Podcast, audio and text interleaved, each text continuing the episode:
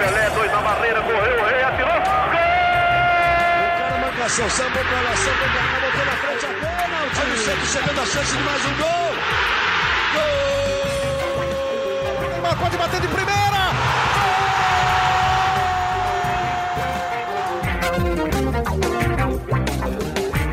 O orgulho que nem todos podem ter, eu sou Leonardo Bianchi, esse daqui é o GE Santos, podcast do Peixe no GE.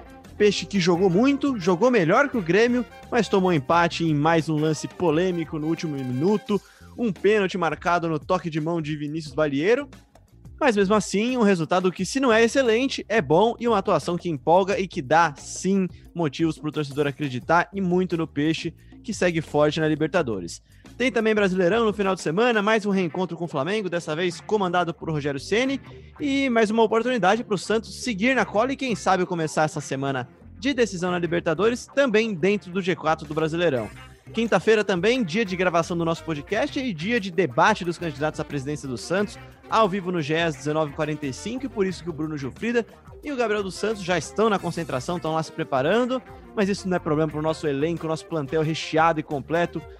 Tô aqui com o Eduardo Valim, o Sandri do nosso podcast, e Laura Fonseca, a nossa Kathleen. E aí, Edu, tudo bem? Oi, Léo. Oi, Laura. Uh, bom dia aí aos seus ouvintes. E, pô, gostei desse apelido aí, hein? O nosso Sandri, né? Jogou... Promissor, veio da base. jogou bem ontem e um resultado importantíssimo pro Santos. A gente vai falar bastante aí desse jogo. E a nossa Kathleen, então, tudo bem, Laurinha? E aí, Léo, o nosso mais novo jornalista, né? O Edu. E vamos falar aí desse jogo tumultuado, mais um do Santos, né? Pois é, tumulto no jogo do Santos tem sido algo recorrente, né? Confusão de arbitragem, o Cuca até falou um pouco disso. Aliás, falando de Cuca, antes da gente começar o nosso papo, vamos ouvir o que tem a dizer Alex Stivel, o técnico Cuca que comandou o carrossel do Peixe lá em Porto Alegre. Vamos ouvir o que ele tem a dizer sobre esse jogo. Ah, o jogo tem de tudo, né? Deixa para você um sabor bom pelo que o time jogou eu, assim, do tempo que eu estou no Santos, é, são poucos times que se diz a envolver o Santos. Nós sempre batemos de frente e, na maioria das vezes, temos uma, um jogo melhor que o adversário. É, hoje fica muito frustração pelos gols perdidos, pela bela partida que fez e pela maneira com que toma o gol é, no final do jogo, né, com um jogador expulso. É, se antes do jogo a gente soubesse que era um a um aqui, é, era um baita resultado.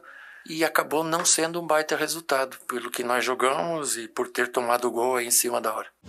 Começando então o nosso papo sobre esse jogão, pelo menos essa previsão a gente acertou, né, Laurinha? Falamos que seria um jogaço e foi um jogaço, mesmo quem ligou a TV para ver esse Grêmio Santos, que muitos diziam até que o time gaúcho era favorito, viu uma bela partida de futebol e viu um bom futebol do Santos que anulou o Grêmio e com um pouco mais de sorte, me arrisco a dizer que poderia ter até matado esse confronto lá em Porto Alegre já. Isso tudo, né, também com dias agitados, com uma baixa importante de última hora. E aí, Laurinha, com todo esse cenário, você acha que concorda com o Cuca? Ficou amargo esse sabor do jogo, esse resultado do jogo? Ficou. Ficou amargo, porque assim, se você falasse com qualquer Santista, quando sair a escalação e viu que o Soteudo não estava, aí você falasse um a um, você falar, é um ótimo resultado. Jogando contra o Grêmio, na casa deles, sem o Soteudo, que é um dos principais jogadores do time, nos últimos tempos, você fala um a um tá um ótimo resultado. A gente decide na vila. Porque você perdeu o Soteudo de última hora. Você tem que repor o seu time, o seu esquema de jogo de última hora. Beleza, um a um, o um ótimo resultado. Mas o Santos jogou bem melhor que o Grêmio. O Santos, no primeiro tempo, chutou muito mais que o Grêmio. O Santos foi melhor que o Grêmio. E aí, no final do jogo, teve aquela confusão. Para mim, não foi pênalti. Para mim, a bola foi no ombro.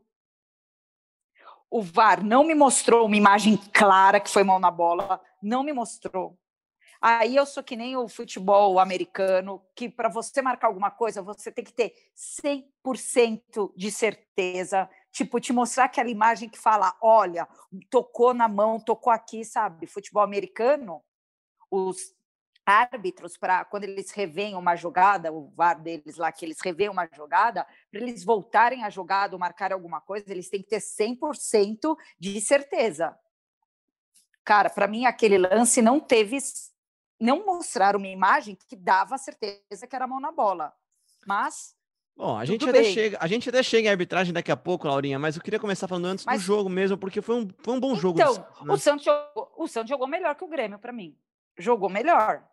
O Sandro, que entrou no lugar do Soteudo, foi um dos destaques da partida. Jogou muito bem o menino. Não sentiu nem um pouco ser titular de Libertadores, entrar, que a gente pode dizer, numa roubada, e jogou muito bem. O time do Santos foi muito bom. Lucas Veríssimo, que tanto se falou durante a semana que não queria jogar, que o Cuca conversou, foi bem. Eu achei ele bem. Foi bem no setor defensivo. O Santos fez um bom jogo, melhor que o Grêmio. Edu, e trazendo então para o nosso Sandri aqui do podcast, o Cuca dá para dizer que deu um nó tático no Renato, né? Porque com desfalques, com toda a semana turbulenta, vai, digamos assim, do Santos, perder um Soteudo nas vésperas, assim, nas horas anteriores ao jogo, dá um belo de baque. O Santos que começa com John Pará, Lucas Veríssimo, Luan Pérez e Felipe Jonathan, tem o meio campo formado por Jobson, Pituca e Sandri. O ataque do Lucas Braga caiu Jorge Marinho, esse já era até esperado, mas assim, surpreendente a entrada do Sandri, positivamente, né? Ela, eu acho que surpreendeu bastante. Eu acho que o Renato muito provavelmente não esperava que o que o Cuca ia escalar o Sandri, muito provável que pensasse que ia escalar o Alisson, né, que é a, ali eu acho que ainda a primeira era até pelo menos a partida de ontem a primeira opção do Cuca, né, pro, de jogar como primeiro volante ali. E o Sandri entrou, entrou muito bem, ele tem personalidade, é um jogador muito bom e o Santos é que eu acho que é uma coisa que o Renato não esperava também, entrou com meio campo muito criativo, né? Mesmo com as dificuldades de ontem, é, com a dúvida se o Lucas Veríssimo ia jogar ou não, é, as dúvidas se se o, o Soteudo de última hora não pôde jogar porque testou positivo. Então, é, foi um, um, meio de campo assim, talvez o mais criativo que o Santos tenha hoje, né? O Pituca, o Jobson e o Sandri, eles têm, é claro, é, qualidade, um pouco de qualidade na marcação, né? Mas a principal característica, característica deles é o toque, né? O passe, é, quebrar linhas, como aconteceu com, com o Sandri ontem. Ele é muito bom jogador. É provável que ele ganhe uma sequência agora, né? Já que o Pituca também não vai jogar a próxima partida, porque está suspenso pelo, pelo cartão vermelho que tomou. Então, eu acho que foi um meio-campo muito estratégico. A estratégia do Cuca funcionou. O Caio Jorge foi muito bem também. O Marinho, o Lucas Braga foram bem também durante a partida. Lucas Veríssimo, sempre importantíssimo. Luan Pérez também. O Felipe Jonathan fez uma partida muito boa, porque a, a, o forte do Grêmio, do Grêmio, assim como é o Santos, são os pontas, né? E não tiveram tanta oportunidade. O Grêmio não, não se fez ali pela, pela aquele, pelos lados do campo, né? Pará, como sempre, vive um momento muito bom. Foi dele o cruzamento do gol do Caio, o, o cruzamento o gol do Caio Jorge, né?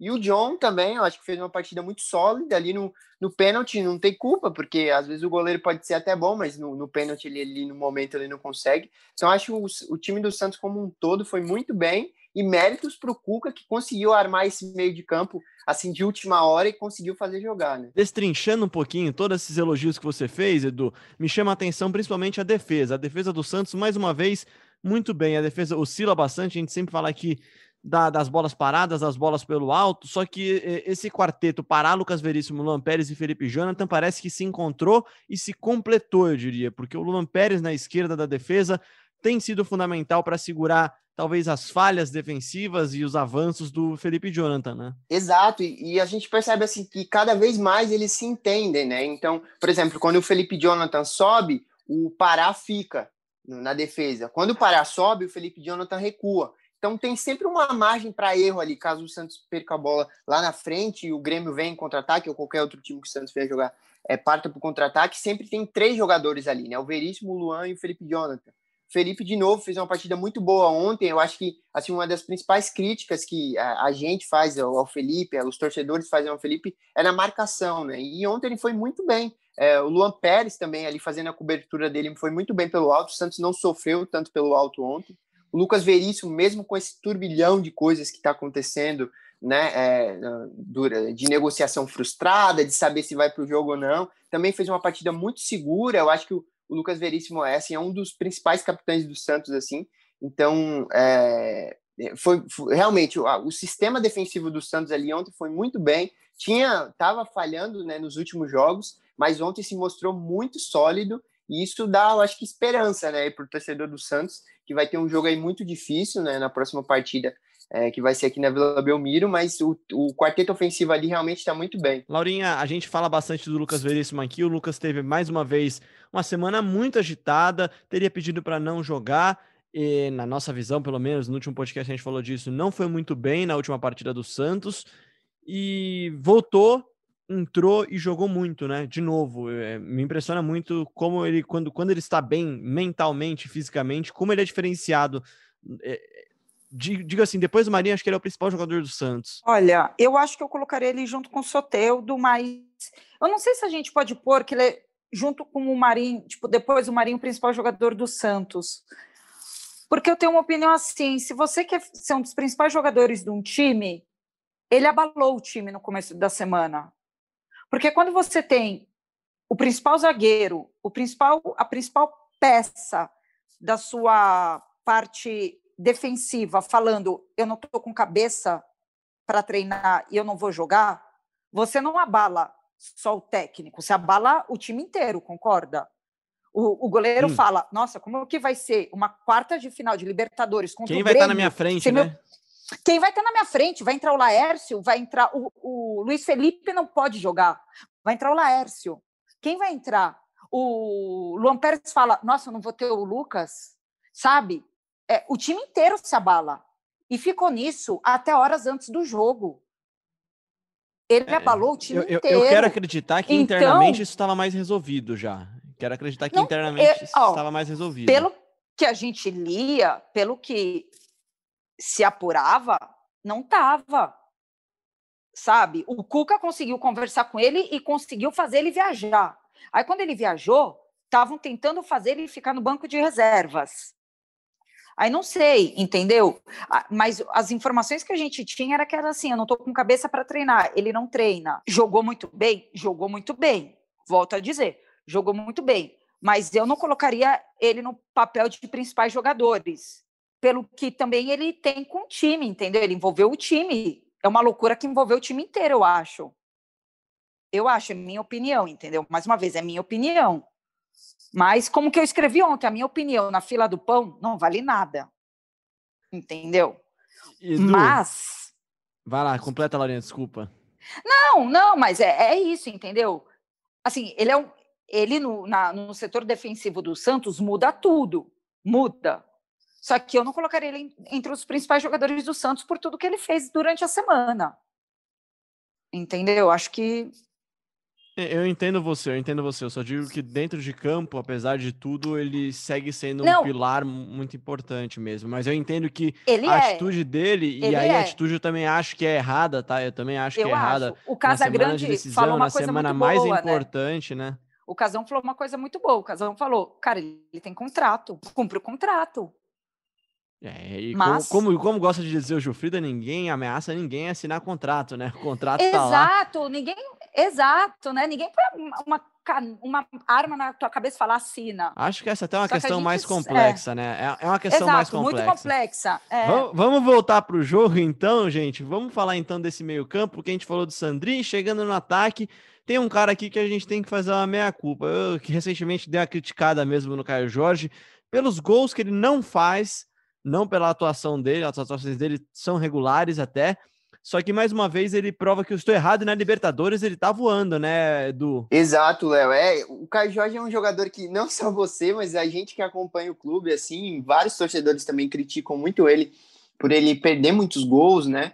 Mas é, não tem como negar que ele é muito importante para o sistema. Eu não é, sei nem se é sistema. perder os gols, tá, Edu? Eu acho que é não fazer gols, acho. É, não fazer. Até pelo posicionamento dele, a bola não chega tanto. Você não lembra de tantos gols perdidos dele, mas você lembra de várias chances que um 9-9 mesmo faria. Mas tudo bem, é a característica dele e acho que grande parte das boas atuações do Marinho e do Soteudo, enquanto abertos pelo lado, faz parte desse conjunto da obra do ataque, né? Exato, exato, perfeito. É, eu acho que o Caio Jorge ele acaba sendo é, ele acaba sendo é, é, sacrificado ali, né, no, no, sistema de jogo de Santos, porque ele, ele acaba se movimentando bastante para atrair os zagueiros e acaba abrindo espaço para o Soteudo e para o Marinho, quando joga o Soteiro Marinho, quem joga pela ponta. Então ele acaba dando, ele puxa a marcação, né? Isso aconteceu de novo ontem. É, os zagueiros ficam sem saber o que marcar, porque ele vem acompanhando para o meio, né? O movimento que ele faz comum, os zagueiros vão acompanhando e aí abre espaço pelas laterais para onde o Santos é forte, né? Ali infiltra o Pará, o Marinho, o Soteudo, o Felipe Jonathan, enfim. Então, acho que o Caio Jorge ele está indo muito bem na, na Libertadores, ele está marcando os gols. Eu acho que realmente ele tem que aproveitar mais essas oportunidades. É, eu acho que é um ponto dele a melhorar ainda é que a bola, o Santos aposta muito nos cruzamentos e às vezes a bola passa pela área e não tem, ele não tem ainda esse instinto de conseguir ganhar todas as bolas ali, justamente por ele estar tá nessa outra movimentação, né, de sair da área, às vezes de infiltrar pela, pela beirada também. Então acho que falta nele esse instinto de matar, mas ele ele é, ele é um menino novo, né? Ainda 18 anos, tem muito a evoluir. Então, eu acho que, que o Caio Jorge ele, ele é um jogador muito promissor e ele é fundamental hoje para o esquema de jogo do Santos. E é artilheiro da Libertadores no Santos junto com o Marinho, né, Edu? Exato, tem marcado muitos gols. É importante isso para ele, né? O jogador, ainda mais o jogador, ele sendo centroavante, por mais que falem, o técnico, o Cuca, deve chegar para ele e falar: Ô, Caio, gostei que você se movimentou, abriu espaço e tudo mais. Porém, é importante pro, pro cara, né? O cara camisa 9, jogar ali, fazer gol, mostrar que ele é importante pro time. E hoje, assim, ele é o titular absoluto do Santos, não, não tem quem botar no lugar dele também. Mesmo acho que se tivesse, ele continuaria jogando justamente por ele ser fundamental nesse esquema aí do Cuca. Pois é, e toda vez que a gente critica o Caio Jorge aqui por não fazer gol, a gente falou antes do jogo do Olímpia, ele vai lá e faz gol, né? Então vamos continuar essa corneta aqui, quem sabe é a corneta do bem, né? Laurinha, chegou o momento então agora da gente voltar a falar um pouquinho de arbitragem. E antes de você falar, vamos trazer o que trouxe o presidente Orlando Rolo, porque no final do jogo ele deu o que a gente costuma chamar de pistolada, vai, digamos assim. Arbitragem tenebrosa, arbitragem péssima, arbitragem ruim. Eu não digo nem que foi tendenciosa, o árbitro é ruim mesmo, o árbitro é um trapalhão, o árbitro já teve problemas anteriores. Nós vamos reclamar na CBF, vamos reclamar na Comembol. A gente é chato com relação a essas questões de reclamação. A gente reclama mesmo. E a gente vai lá reclamar pessoalmente. Ó, Laurinha, eu vou seguir um pouco, até do. Eu não costumo concordar muito com o que o Rolo fala, não, tá? Quase todas as vezes eu discordo. Mas eu, mas eu vou seguir com ele nessa daqui, viu, cara? Eu acho que o árbitro é mais ruim do que mais mal intencionado, tá? Eu acho que ele é mal. É, o árbitro foi confuso, a arbitragem foi muito confusa, cara. O lance da expulsão do, do, do Pinhares lá do, do Grêmio ele ia expulsar o Pinhares, aí daqui a pouco ele viu tudo errado e ele errou tudo do lance, ele errou tudo. Ele deu vermelho para um cara que sofreu a falta. Mas nesse lance até é para isso que o VAR serve, né? Para corrigir erros que acontecem. Sim, o problema é quando o árbitro erra muito, né? É, então, esse que foi o problema. Nesse é o único lance do jogo, eu achei que ele foi bem, que ele corrigiu um erro dele. Porque realmente a falta foi do Pituca no lance. Então ele corrigiu, ele tirou a expulsão e mostrou o amarelo. Ok, ele corrigiu um lance. O problema foi os outros 90, 89 minutos do jogo, que esse a gente fala que foi um minuto, né? Os outros 89 minutos do jogo que ele se confundiu um pouco, se atrapalhou um pouquinho, inclusive, ou melhor, principalmente no lance do pênalti. O lance do pênalti eu não achei pênalti. Volto a dizer, minha opinião não vale nada, muito menos na fila do pão, não vale nada. Então, para mim, encostou no ombro. Os lances da transmissão e do VAR, os lances do VAR que foram mostrados na transmissão, não esclareceram, não mostraram uma imagem clara e nítida que foi mão. Não mostraram. Inclusive, mostra ele voltando a mão, tal, não mostra nada, na minha opinião. Mas foi confusa demais. E eu estou com você, não costumo concordar com o rolo, mas nessa eu concordo. Edu, vai que é tu então. Tu achou que foi pênalti? O que, que você achou dessa jogada? A arbitragem eu não vou nem perguntar, porque você não, não é o Salve Espínola, mas acho que você também não gostou. é, eu achei o árbitro muito atrapalhado. O Santos, é, o Santos assim, não tá dando sorte, né? Com, com o árbitro na Libertadores. O, o árbitro do jogo contra a LDU também foi muito confuso. É, aquele final do, do jogo ali da classificação do Santos, e teve briga e tudo mais. E agora, mais uma vez atrapalhado do árbitro, o lance completamente confuso ali, que ele fez uma confusão, expulsou o jogador do Grêmio, depois voltou, deu cartão pro Pituca, que acabou sendo prejudicial depois, né? Durante o jogo. E foi, acabou que no, aquele, esse cartão que ele deu pro Pituca pesou muito. E, e no lance ali do pênalti, é, eu concordo com, vocês, concordo com a Laurinha, que eu acho que o, o movimento, que eu até ouvi também os comentaristas de, de arbitragem que estavam na transmissão, que eles disseram que, que, justamente isso, o movimento do balieiro era de recuo da mão, né? Não tem como você pular sem com, com o braço encolhido, né? É, fica difícil no futebol, é um movimento natural. E ele pulou ali, o movimento dele era de, de recuo do braço, né? A bola bateu no braço dele, o árbitro interpretou como, como pênalti. Eu acho que não foi, tá? A bola bateu justamente por esse movimento. Se ele tivesse fazendo o movimento de abrir os braços, tudo bem. Mas não, ele estava recuando. Então o árbitro acabou matando o pênalti, é, marcando o pênalti, o Grêmio fez o gol. É um, um resultado, eu acho que positivo para o Santos. Né? Lógico que fica o, o gosto amargo, né? Desse, desse resultado, pelas circunstâncias, ninguém imaginava que o Santos ia jogar a bola que jogou, né, contra o Grêmio, fora de casa, sem o Soteudo, com, todo esse clima durante a semana, do Veríssimo, enfim, tudo mais. Então, acho que assim, surpreendeu e foi um resultado positivo para o Santos, mas poderia ser muito melhor, né? 1 a 0 se não fosse essa atrapalhada aí do árbitro. Tô com vocês nessa. Eu acho que não foi pênalti, apesar da regra. Assim, na verdade, sim. Eu acho que até pode ser marcado pênalti. Eu só sou contra essa regra que marca pênalti. Assim, é, é o pênalti pegadinha do malandro, né? O cara tenta tirar a mão, tira a mão, e aí a bola esbarra nele e é pênalti, né? Por mais que possa estar na regra, eu acho que é um absurdo marcar esse tipo de pênalti. É uma regra inventada por quem nunca jogou uma partida de futebol na vida. Como disse a Laurinha, em tempo real no meu zap ontem, quem, jogou, quem fez essa regra nunca jogou bola na vida, né? Porque não, não tem como você pular sem abrir o braço, não tem impulsão, né? Não tem como fazer isso. Mas, enfim, né? Arbitragem à parte, Laurinha, acho que o Santos traz para São Paulo, traz para Santos uma, uma vantagem importante. Poder não ter que fazer gols logo de cara, talvez seja importante para um Santos que sabe e explora muito bem a velocidade e que saberá, sem dúvidas, usar isso na semana que vem mesmo sem Pituca, que acho que é uma baixa que a gente falou pouco, mas é uma baixa importantíssima para o Santos. Essa vai ser uma baixa importantíssima, uma baixa que o Cuca deve estar pensando agora como ele vai montar esse meio de campo, né? Que deu tão certo na partida de ontem. E o Pituca, que a gente já elogiou tanto nesse ano, né? Jogando como primeiro volante e tudo mais, agora cabe ao senhor Cuca quebrar a cabeça nesses dias que tem, como vai fazer, né? Pois é, acho que até isso daí tá um pouco resolvido na cabeça dele a princípio, né, Edu? A gente vai falar mais desse, desse Santos e Grêmio na semana que vem, quando a gente fizer o episódio da segunda-feira do podcast GE Santos, mas acho que a princípio começará um time com o Sandri nessa posição aí também, né? Exato, exato. Acho que o Sandri, ele, ele ganhou pela partida que ele fez ontem, ele, ele ganhou a posição assim, né, pelo menos enquanto o Pituca estiver fora. E talvez o Santos reforce ainda mais o meio-campo, porque a estratégia do Cuca sempre foi, né? Ele sabe que o meio campo, o meio de campo do Grêmio é muito forte, né? O Jean-Pierre não jogou, talvez ele jogue na próxima partida ali, que é o motorzinho ali do meio de campo do Grêmio. Então talvez ele reforce ainda e como não vai ter o Soteudo, né, que testou positivo para o Covid, e sem o Pituca ainda, talvez ele reforce o meio campo ali. Então talvez jogue Alisson, Sandri e, e Jobson. Ou ele deixa o Sandri como primeiro, que nem ele jogou ontem, o Jobson e o Jean Mota, talvez ali no meio. Então tem algumas opções. Ou até pode jogar um 4-4-2 também, como não vai ter o Soteudo, deixar o, o Marinho e o Lucas Braga livres na frente.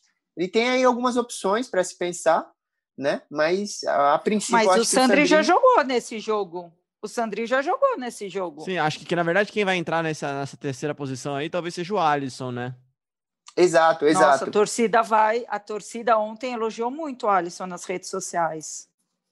É, mas o Cuca acho que tem um certo carinho e respeito pelo Alisson, acho que já tem. foi algumas vezes capitão do Santos, e acho que assim, numa partida tão decisiva, acho que é, é muito cedo ainda para você tentar começar um jogo com o Vinícius Balieiro, por exemplo. Eu também iria de Alisson se fosse o Cuca. Mas enfim, né? Deixa esse papo para a semana que vem. Mas esse é, é o Cuca, né? E é o Cuca, né? Exatamente, né? E o Cuca, é, há de se dizer, tem feito um trabalho para mim espetacular no Santos. O pessoal fala que eu sou puxa-saco, eu sou cuquista nas redes sociais. Sou mesmo, acho que a atuação do Santos na partida contra o Grêmio mostrou o porquê disso, né? É uma partida que muita gente, vários programas dando como barbada, como fácil, como o Grêmio era muito favorito, e o Grêmio não só não, quase perdeu, como tomou um baile, cara. Eu não. O John fez duas, três defesas muito importantes, mas assim, chutes de fora da área.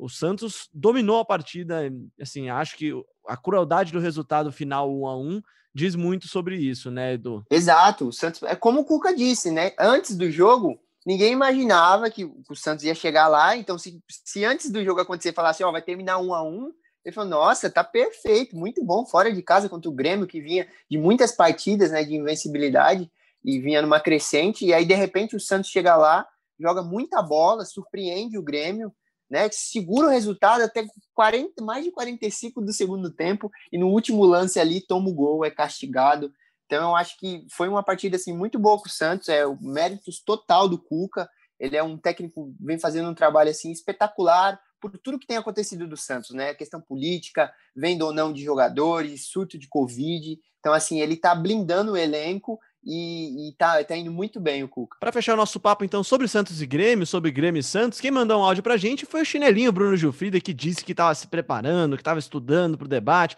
que é um cara que, que precisa de concentração, enfim, deu aquela chinelada. Tá jogando mas... videogame. Tá é, jogando videogame. Eu não queria, eu não queria dizer isso. É, é, eu não queria dizer é, isso. Eu, eu falo, eu falo verdades nesse podcast. Vocês sabem, vocês falam que eu sou a polêmica do bagulho, que eu sou a única que falo, porque eu sou a única que falo verdades todo mundo fica em cima do muro e eu trago verdades nesse podcast, entendeu? Então, vamos trazer eu a verdade aqui. do elenco e do elenco do Santos aqui do nosso podcast. Ô, Bruno louco. Gilfrida, falei verdade. Vamos ver se vai aparecer o barulho de tiro no fundo. Vamos ver aqui. Fala, Léo, e todos ligados no GE Santos. É, hoje não estou participando aí porque tem o debate dos candidatos à presidência do Santos, mas vim aqui deixar minha opinião né, sobre o jogo de jogo contra o Grêmio. Eu acho que foi um jogo em que o Santos conseguiu, é, como poucas vezes conseguiu, é, impor seu futebol, impor seu ritmo, mesmo que tenha ficado na defesa durante é, parte do segundo tempo. Eu acho que foi uma estratégia do Santos, é, porque mesmo estando na defesa, o Santos não foi tão ameaçado assim. O John teve que fazer só duas defesas difíceis no segundo tempo, claro são duas defesas difíceis, né? Não é tão pouca coisa assim. Mas eu acho que, é, sendo que uma delas foi numa falta do David Braz. Então acho que o Santos comportou bem. É, o 1 a 0 era um resultado maravilhoso para o Santos, mas eu acho que 1 a 1 também não é um, um mau resultado. Eu acho até que um empate fora de casa às vezes faz melhor para o time é, do que uma vitória por um placar justo, assim como se fosse 1 a 0 porque 1 a 0 talvez desse a impressão de que é, já estava ganho e tal, e o time na Vila Belmiro não entrasse tão ligado como foi contra a LDU, que o Santos ganhou fora de casa e aí no jogo da Vila Belmiro não conseguiu repetir o bom futebol. Eu acho que o Santos ontem é, fez basicamente tudo que tinha planejado. Começou o jogo em cima do Grêmio, é, não começou o jogo na defesa. A gente viu várias vezes Lucas Veríssimo ultrapassando na lateral direita para ir até a linha de fundo, zagueiro, né? O que não é muito comum, ainda mais é, num jogo fora de casa, um jogo decisivo. Então acho que o Santos ontem fez um grande jogo. É, o pênalti no fim é um azar, né? Eu acho que a bola realmente bate no braço do Vinícius Balieiro, mas eu acho que ele está tirando o braço é, da bola. Então, não sei se, se eu marcaria esse pênalti, mas eu acho que é interpretativo é, e o Santos tem dado muito azar nesses lances de interpretação. Né? É, mas é isso, meus amigos. Muito, muito obrigado pelo convite. É, infelizmente não estou aí presente com vocês, entre aspas, ao vivo, mas estou aqui mandando minha participação. Bom programa para todos. É, já vou deixar meu palpite para o fim de semana. Meu palpite pro fim de semana é um a um, mesmo placar do jogo desse meio de semana. Valeu, pessoal. Volto com vocês. Tá aí então, Bruno Gilfrido, e ele já deu a deixa para o nosso próximo tema, né, Edu? Final de semana, jogaço, Santos e Flamengo, Flamengo e Santos no Maracanã. Esse é um jogo que. Um confronto, né, Edu, que nos últimos meses, no último ano especialmente, colocou frente a frente os dois melhores futebols do Brasil, né? Os dois times que melhor jogam futebol no Brasil. Hoje acho que já não é mais assim. O Santos segue bem, o Flamengo nem tanto, mas o Santos também seguirá com desfalques e em meio a um confronto decisivo de Libertadores. Queria que você falasse, claro, como é que chega esse Santos para enfrentar o Flamengo no final de semana, Du. Então, Léo, como você disse, é um confronto que nos último último ano aí, né, tem tido partidas muito legais de se ver, um futebol bonito. É, não acho que eles, os dois times estejam nos seus melhores momentos hoje, né? Mas vai ser uma partida equilibrada. O Flamengo também não vem muito bem. O, o Santos, lógico, vai chegar de, de, Porto Alegre com uma, com uma, posso dizer, é, com, com, com, corpo assim, né, para esse jogo, porque o Santos jogou, como a gente disse aqui, jogou uma partida muito boa.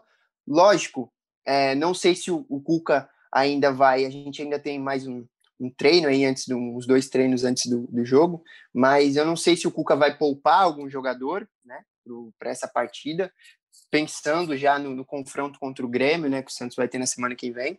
Mas o Santos vem com a, com a moral assim alta para enfrentar o Flamengo, né? O último jogo que teve de Santos e Flamengo no primeiro turno, lembrando que o Santos foi, começou o jogo muito bem, assim, até foi uma surpresa, né? Na época, porque o Flamengo estava ali naquela expectativa, era o Domi ainda, o técnico do Flamengo, estava naquela expectativa vai, né? Flamengo. É isso, vai não vai, se o, o Flamengo empolga ou não, ganhava uma de goleada, perdia outra um time mais fraco. E o Santos chegou ali quietinho, foi, jogou muito bem contra o Flamengo. Acho que fez um primeiro tempo impecável. Teve aqueles dois gols, né, que foram até uma polêmica do VAR, que falaram que o, gol tava é, o gol não valeu, o do Jobson e do Raniel não valeu e tava ficou interpretativo, enfim. Foi uma, uma confusão só.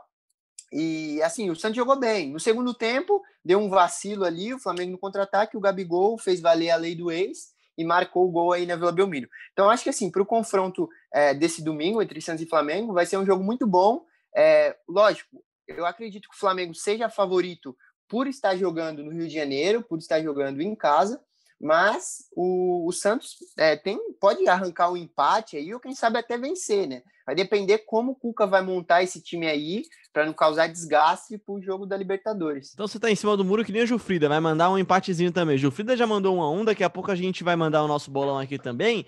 O Santos, que hoje é o oitavo colocado com 38 pontos, só que tem a mesma pontuação do Palmeiras do Inter, que vem logo na frente, um ponto a menos que o Fluminense, o quinto colocado, e dois a menos só que o Grêmio, que é o quarto colocado, abre esse G4 aí, e não deixa de ser, Laurinha, um confronto direto também, porque o Flamengo é o terceiro com 42 pontos, mesmo que com um jogo a menos, mas ganhar a partida dá a chance do Santos não só entrar no G4, como também evitar que o Flamengo desgarre de vez, né? E aí deixe meio separado o grupo dos três primeiros com quem tá atrás brigando por uma vaga na Libertadores, né, Laurinha? Sim, esse campeonato brasileiro tá muito equilibrado. De, tirando o São Paulo, que ontem abriu sete pontos na liderança, o resto tá equilibrado. Você ganha uma, você já gruda, você já sai desses. Tá em oitavo, você já sai desse sétimo, sexto, você já pula. Tá uma coisa muito equilibrada. Então, você não pode, qualquer pontinho que você perca, ou um empate que você de uma vitória que você estava na mão, empatou no último minuto, ou aquele gol que você tomou, sabe? Então, você tem que aproveitar essas chances que você tem. E esse jogo, que você falou, é briga direta. Você tem que pensar sempre em conquistar três pontos e ir para cima que qualquer coisa que os lá de cima ficam perdendo pontos, você vai se aproximando. É, como você disse, acho que o brasileiro, o título, né, fica um pouco mais distante, mas o Santos não pode deixar de contar com essa vaga na Libertadores pelo Brasileirão, né? Claro que tá vivo na Libertadores ainda. Claro que sonha em ganhar a competição.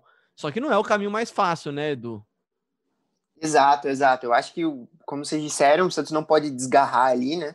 Até porque o Santos está numa posição assim que pode se dizer é, pouco privilegiada, né? O Santos está aí a seis pontos do, das duas vitórias, então, do Ceará, né? Então, que está em nono, uma posição abaixo do Santos. E se o Santos se ganhar esse jogo, né? Lógico, depende do, do resultado dos outros times, pode entrar no G4 aí durante a rodada, né? O término da rodada. Então, assim, acho, concordo, não pode deixar desgarrar, porque a Libertadores é aquilo, né? Mata-mata. O Santos pode é, vencer, passar do Grêmio, mas aí tem semifinal, que é o, o contra o Boca, e não sabe o que, que vai acontecer, enfim. É, é, melhor ficar garantido também no brasileiro, né? Não deixar desgarrar muito para não ter o risco aí de, nas últimas rodadas ficar dependendo de resultado de outros clubes para poder conseguir essa classificação para a Libertadores do ano que vem. E falando, e falando de desfalques, Edu, desfalque garantido nessa partida é o Soteudo, que está com Covid-19, tá, vai estar isolado aí nesse final de semana, durante essa semana toda, por pelo menos 10 dias. O Diego Pituca, que também está suspenso no Brasileirão. E, por enquanto, o Caio Jorge, que está treinando, estará treinando com a seleção brasileira sub-20, né? Exato, Léo. Então, é, o, Pituca já era esperado, né? Tá suspenso. Como a gente disse aqui, o Sandri deve ganhar a sequência. No lugar ali do, do Soteudo, é, o Lucas Braga deve continuar, deve continuar no time. E aí só vai, só vai, vamos ter que ver quem vai compor esse meio de campo aí. Aí vai ficar entre Alisson ou Jean Mota. E, e assim, o Caio Jorge ainda está nessa dúvida, né? Hoje a gente recebeu a informação pela manhã de que o Caio Jorge ainda está com a delegação do Santos. É, o, o Santos ainda está é, negociando com a CBF a liberação ou não do Caio Jorge. Então ele ainda é uma dúvida para a partida contra o Flamengo, né? Então o Santos aí com, com alguns desfalques, mas eu acho que a estrutura não deve mudar muito, não. Eu acho que, por exemplo, o sistema defensivo ali deve continuar Felipe Jonathan, Luan Pérez, Veríssimo e Pará. No gol, o John deve continuar. É, ali o meio de campo aí que tem essa indefinição, né? Se vai pra, o Sandri com certeza vai continuar, mas aí tem o Jobson e essa terceira vaga vai ficar entre Jean Moto e Alisson. E no ataque, se, se o Caio Jorge for para a partida, Caio Jorge, Lucas Braga e Marinho acho que não deve fugir muito disso, não. É isso, então você já deu até então o time provável, as possibilidades do Santos nessa partida. Antes de fechar aqui com o nosso bolão, queria trazer aqui uma notícia publicada no GE na manhã dessa quinta-feira, que a Corte de Apelação de Milão confirmou nesta quinta-feira a condenação do Robinho e do seu amigo Ricardo Falco pelo crime de violência sexual de grupo contra uma mulher albanesa em 2013. É um caso que a gente já falou bastante aqui. E o tribunal, a segunda instância da justiça italiana, também referendou a decisão e a pena de nove anos de prisão. Cabe ainda recurso à terceira e última instância da Itália, conhecida como a Corte de Cassação, que é equivalente ao STF aqui no Brasil, ao Supremo Tribunal Federal só que o processo ainda vai tramitar, enfim, ele ainda não é condenado, não é condenado, ele ainda não é considerado culpado, mas ele é sim condenado e agora em segunda instância também pelo crime de violência sexual. Para fechar então nosso podcast, Edu, queria de você o seu palpite já. O Gilfrida já deu o palpite dele 1 a 1 no jogo contra o Flamengo. Eu vou de 2 a 1 para o Santos para falarem que eu sou puxa-saco, sou mesmo. E você, Edu, depois a Laurinha, para fechar de vez o nosso programa. Olha, Léo, eu ia ficar em cima do muro, mas eu me senti desafiado. Então eu vou eu vou aqui pelo caminho que eu acho que, que dá para acontecer sim, não é impossível. 1 a 0 Santos, gol de Marinho. Você deu, o gol do Marinho, você, você deu um palpite. Esse foi fácil até, vai. Não sei se vai sair, mas o gol do Marinho vai sair sim. Acho que sai também. Laurinha, é o seu. 1 a 0 Santos. Pô, os dois copiaram, pô, que isso. Tá bom, então. então tá. Acho, Você quer o quê? 3x2? 3 acho que é um bom resultado. Acho que é um não, bom resultado. Não, 3x2. 3x2, já Vai que não posso sozinho. ter minha opinião. Vai eu ganhar não posso sozinha ter na minha Mega, opinião. Né? 3x2. bom palpite 3 também. 3x2 Santos. É um bom palpite é. porque o Santos gosta de tomar gol e gosta de fazer também gol, né, Laurinha? É, né? 3x2. Eu não posso ter minha opinião aqui, então é 3x2, né? Tá então, cerceada tá. a sua opinião aqui, Laurinha. Tá é. cerceada a sua opinião. Certo. Então tá. lembrando, tá. lembrando a todos que nessa quinta-feira, para quem está ouvindo na quinta, tá tendo, vai ter, ou já teve já debate presidencial entre os candidatos à presidência do Santos às 19h45, ao vivo no GE. Você acompanha tudo sempre no ge.globo Santos, com o Bruno Gilfrida, com o Gabriel dos Santos, com o Eduardo Valim e sempre com a Laurinha também. Laurinha, grande beijo para você. Sempre um prazer, digo sempre isso daqui, mas é verdade, é sempre muito legal gravar o podcast Gé Santos com você e com o nosso timaço. Obrigada, meninos, todo mundo que está ouvindo. Ah, e uma informação muito importante. Amanhã teremos inauguração de duas pessoas muito importantes na história do Santos no muro do CT. Uma delas é o Arzu, preparador de goleiros, amanhã, sexta-feira, porque hoje a gente está gravando na quinta. E de quem, de quem, meninos, a gente vai ter a pintura amanhã? Deixa eu adivinhar. Kathleen? Kathleen. Kathleen no muro. Vai ter lá Kathleen o no muro. Nossa, Kathleen. Eu vou até, eu vou aplaudir, não sei se vai sair. Não são só Neymares, Pelés e Zitos que fazem um time gigantesco como o Santos também, né? Tem muita gente por trás aqui também que faz esse time ser ainda maior do que já é, né, Laurinha? É isso, eu acho muito legal, entendeu? Muito legal pôr o Arzu que esse ano, mais do que nunca, está mostrando a importância dele, né?